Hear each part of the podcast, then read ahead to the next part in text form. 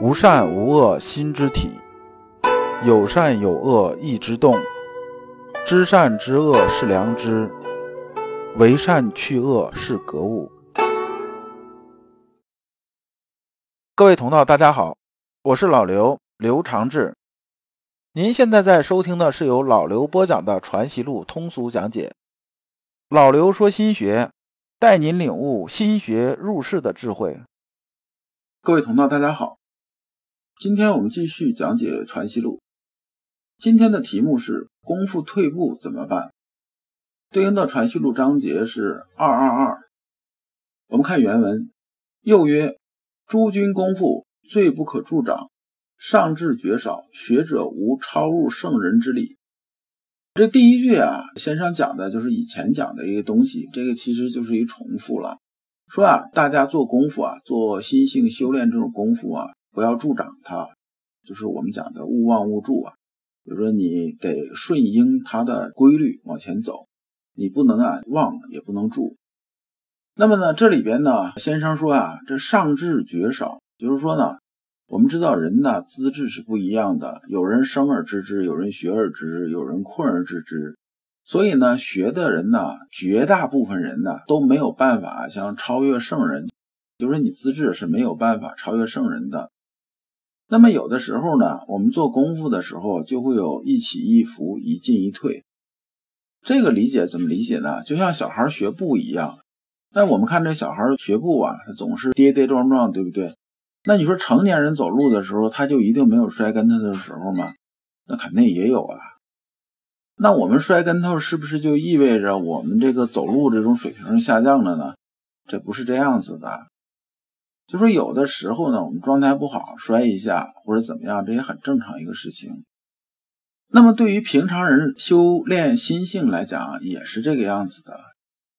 所以有些时候吧，说我现在这段时间状态好，然后我觉着我的心性水平啊确实比较高。过一段时间呢，我们状态不好，比如说啊身体不舒服，这精气神不足啊，然后出了一点的退步啊，这是很正常的事情。这时候呢，你就不能装模作样，有呢就是有，没有就是没有。因为对于啊大多数这个普通人来说呢，就不要急于求成。急于求成就是什么呢？其实急于求成啊，就是隐含一种啊贪名贪利的心思在里边。就说我马上想把事情做成，这不是急功近利了吗？对不对？这样做啊是不好的。然后呢，我们真正要修心性啊，要有进展，就包括呢，我们入世啊、践行的时候做事儿啊，也都是要坚毅有恒的。坚毅啊，就是坚韧不拔；恒呢，是持续着往前走。我们修这个心性来讲呢，就说我们心中是有个目标的，然后呢，低头好好赶路，一步一个脚印往前走。至于啊，世间呢这些荣辱毁谤、万丈红尘，这个我们经常讲这个人情如纸，怎么怎么样这些事情，如果啊你没有个忍辱负重的胸怀，那么你这辈子怎么走过来啊？先生讲这段的意思就是说呢，我们呢有进有退，我们都要有个平常心。我们进的时候，我们就承认自己进了；退的时候啊，就承认自己退了。不要强求什么呢？强求说：“哎呀，我摔倒了，我摔倒了，别人没人看见，我就爬起来，假装啊就没摔倒。”先生最后举的例子很有意思，说：“譬如行路的人遭遇绝跌，起来便走，不要欺人，做那不曾跌倒的样子出来。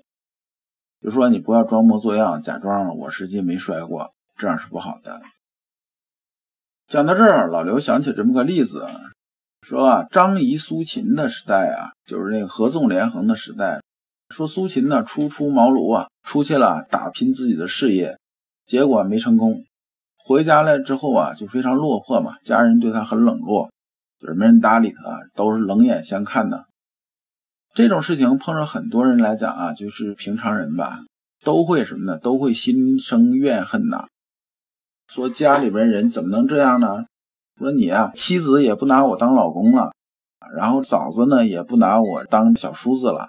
父母呢也不拿我当儿子了，说你这个不行啊。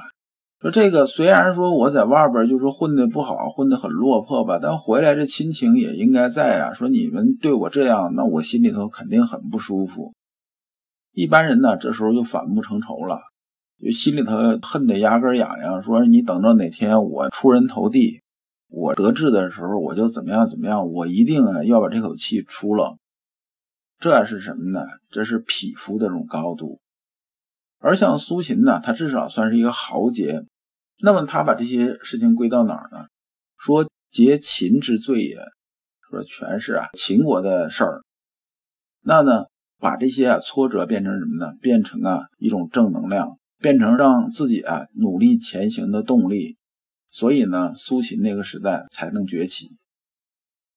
另一个啊，讲到心态问题啊，比如说做慈善这种事情，有这么个诺贝尔和平奖获得者啊，叫特蕾莎修女。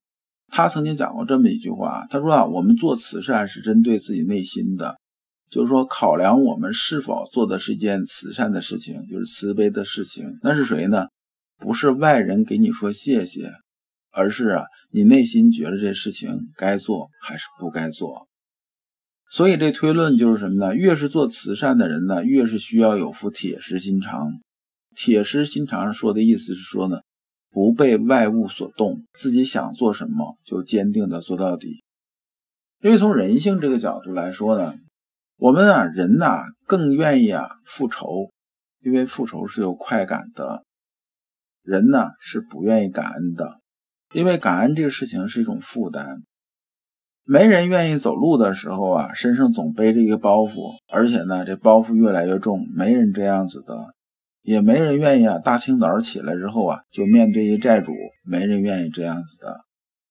所以啊，关于慈善这个事情，当我们帮到别人的时候，心里头一定要知道，你是为了对自己内心有个交代来做这件事情，而不是为了刷存在感，不是在等别人跟你说声谢谢，不是等着别人来对你啊感恩戴德。这样的话呢，当别人有一些你认为啊伤害你的行为的时候，伤害你的语言的时候呢，你真的就能心平气和。但如果你刚开始这个期望方向就错了，你想要的是别人对你感恩戴德，你想要的是让别人呢刷这种存在感给你，那么当你碰到这种事情的时候啊，你自然而然呢就心有怨恨。比如说啊，资助贫困生这种事情啊，老刘以前也干过这种事情，但是老刘的搞法和很多人的搞法不一样。有很多人都是什么呢？都是我来资助你，然后回头呢就说啊，你看这么长时间我资助了，他连个信也不写，电话也不打，也不怎么着，我心里头很不舒服。其实我觉得你不管初衷是怎么样子，这种心态啊，就有求名求利的这种私心在里边。也就是说呢。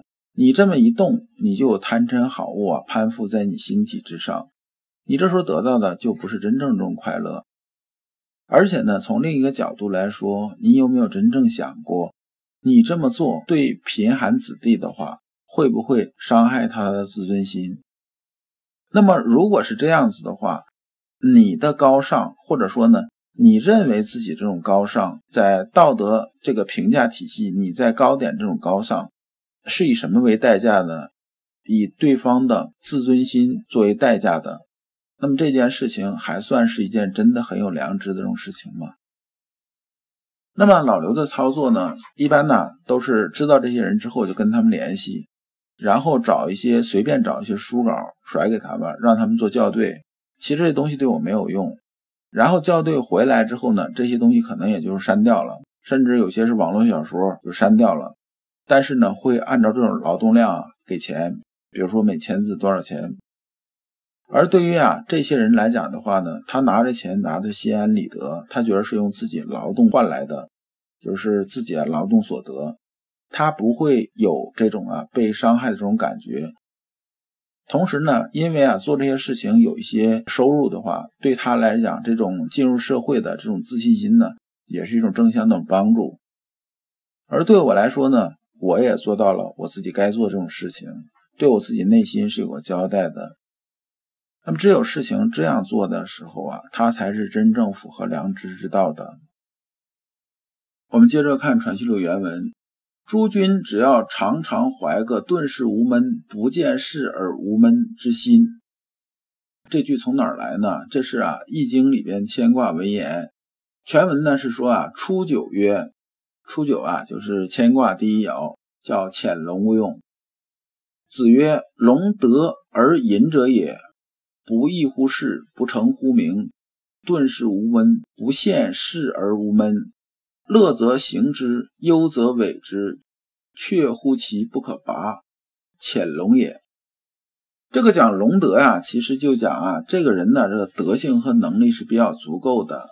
但是潜龙勿用啊，说这时候呢是被压着的，就说你潜龙潜龙是潜到地下被压着的。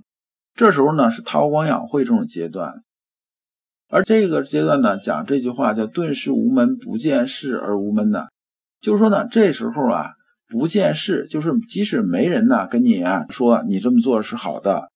没有正向鼓励，没有什么什么这些东西的，那么呢，你同样心态是平和的。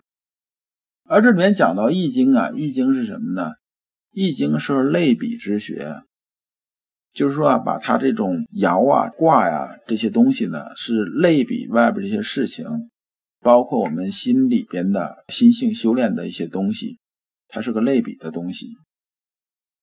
那么呢，关于啊这一卦呢？它后面呢，在《易经》第三十三卦，就是遁卦，也就是遁世救世的这一卦里边呢，也讲到这个意思。他说遁呢是退避而去的意思，就是说呢上谦下艮，就是上边呢是天，下边呢是什么呢？下边是山，天下有山，山高天退，阴长阳消，小人得势，君子退隐。